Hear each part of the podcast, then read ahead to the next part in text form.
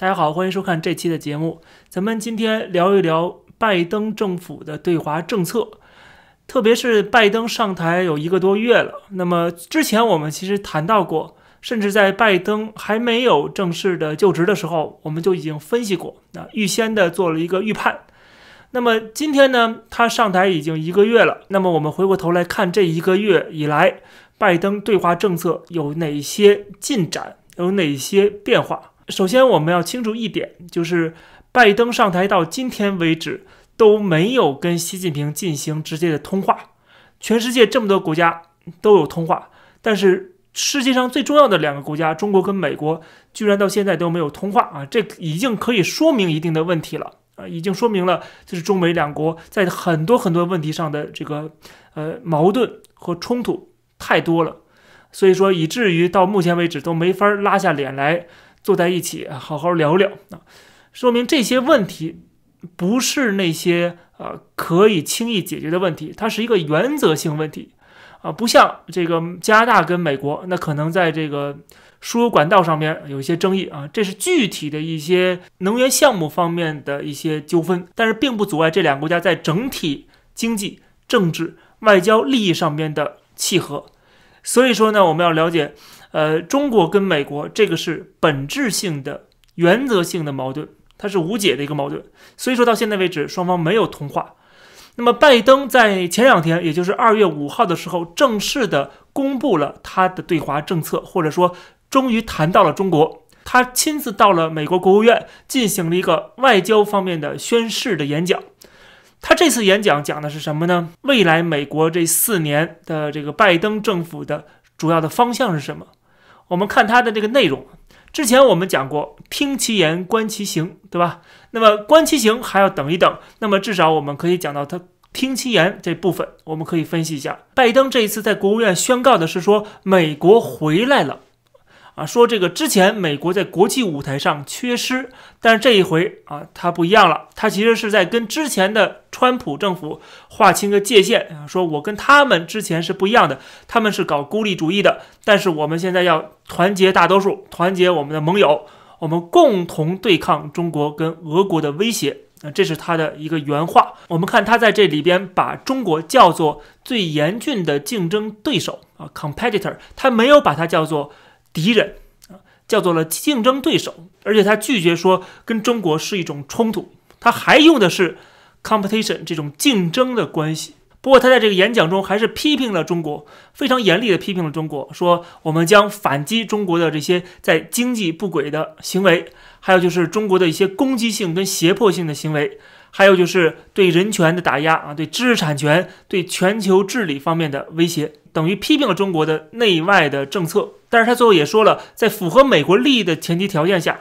还是愿意跟北京合作。那么他讲这个话到底是什么意思？他到底是要跟之前的川普一样，要把中国当做一个敌人，还是要否定川普的作为啊？要跟中国进行勾兑啊，重新合作？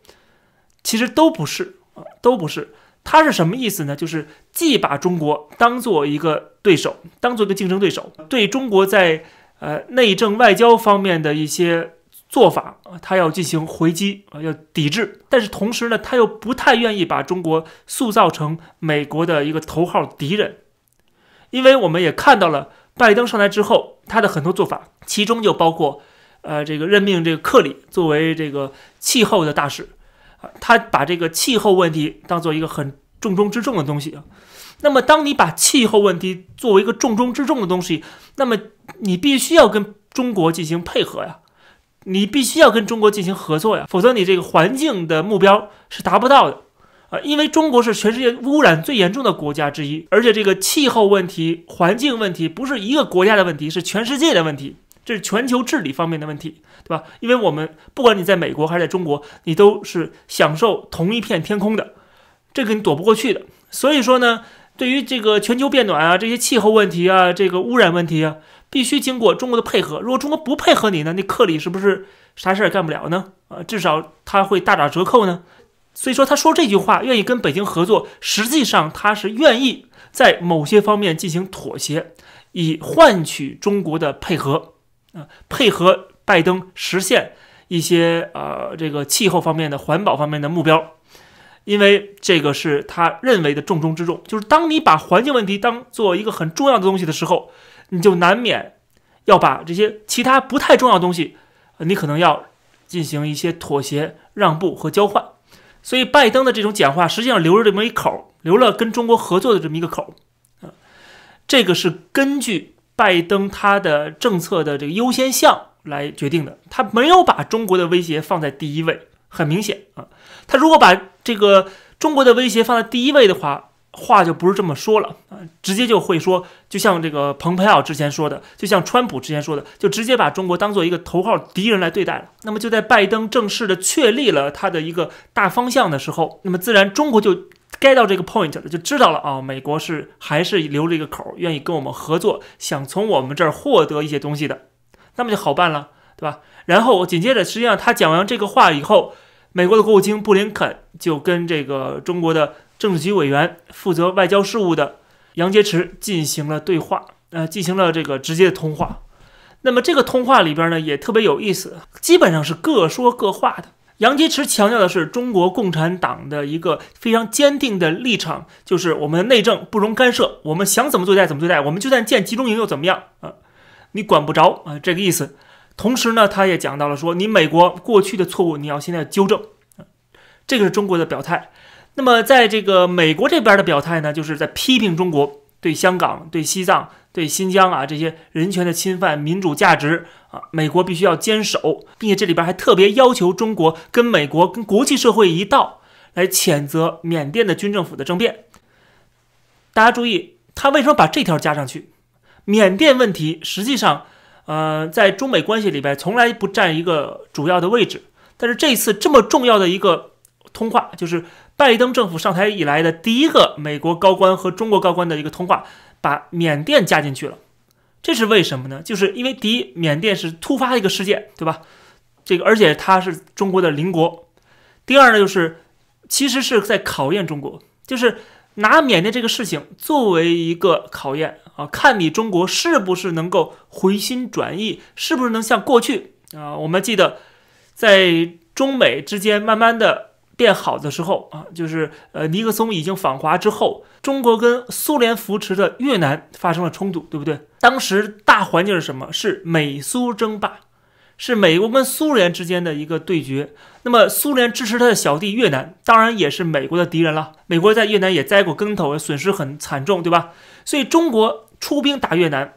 这个是给美国的一个投名状，美国非常开心，美国非常高兴，而且提供了很多的技术支持、武器啊、装备等等等等。所以从越南这个问题上就可以看得出，中国选边站选了美国，而没有选苏联，甚至跟苏联为敌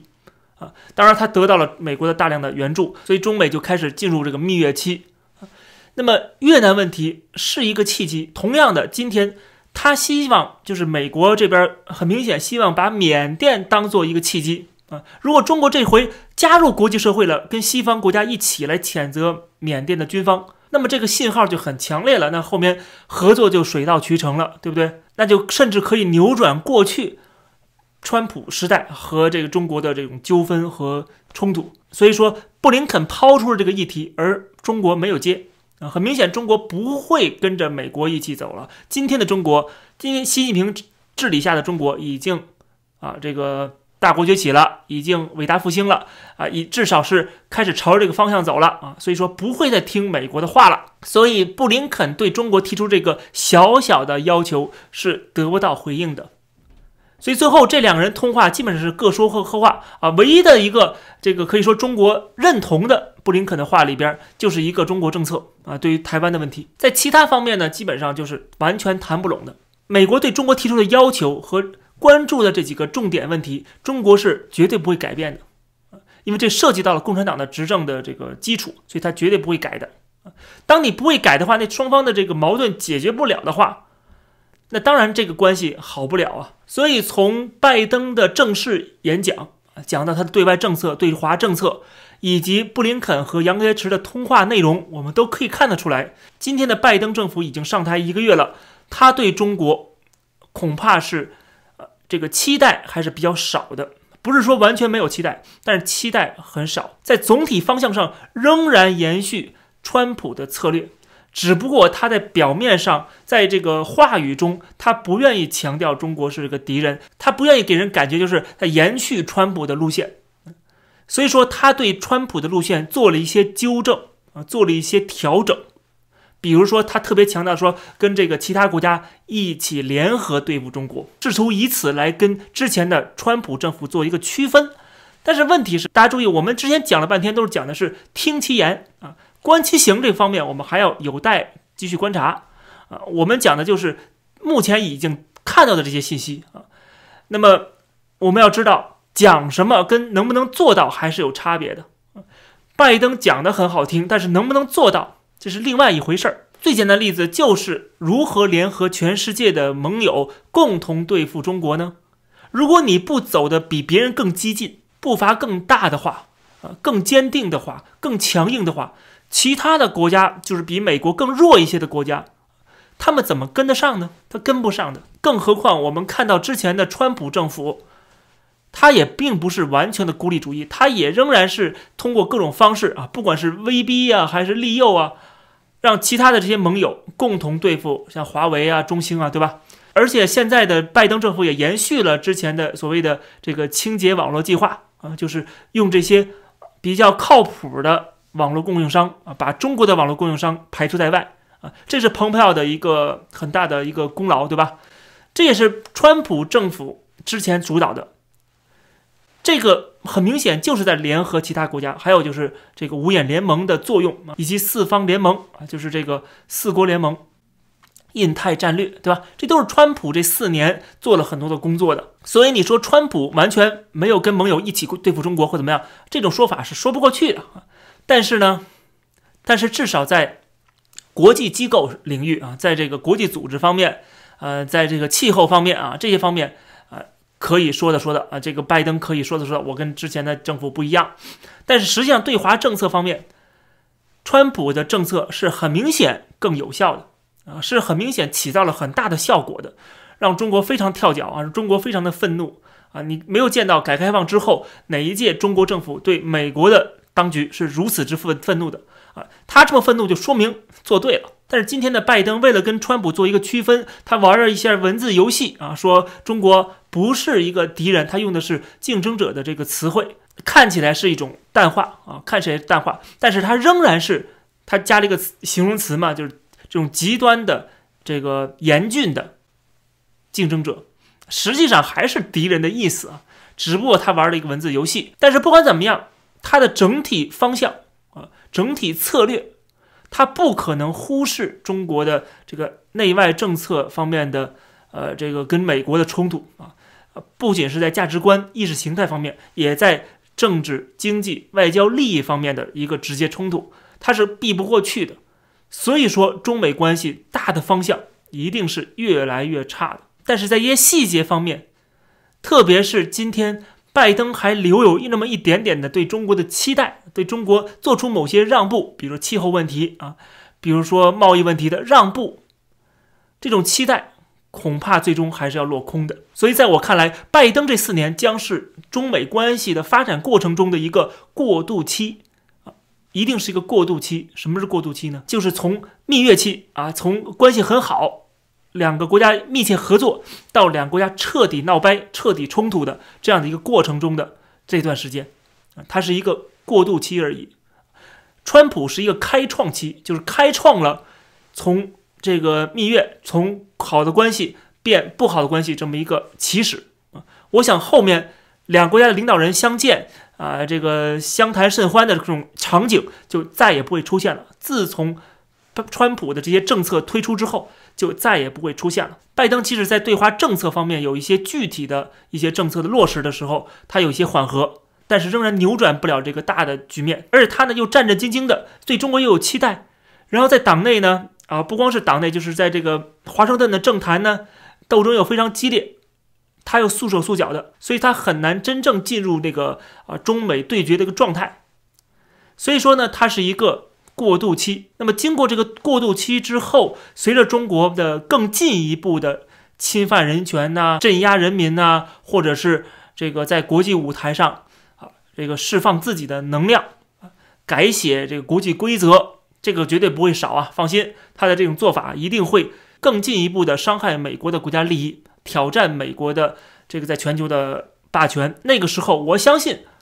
中国这个国家的形象和它的对美国来讲的意义，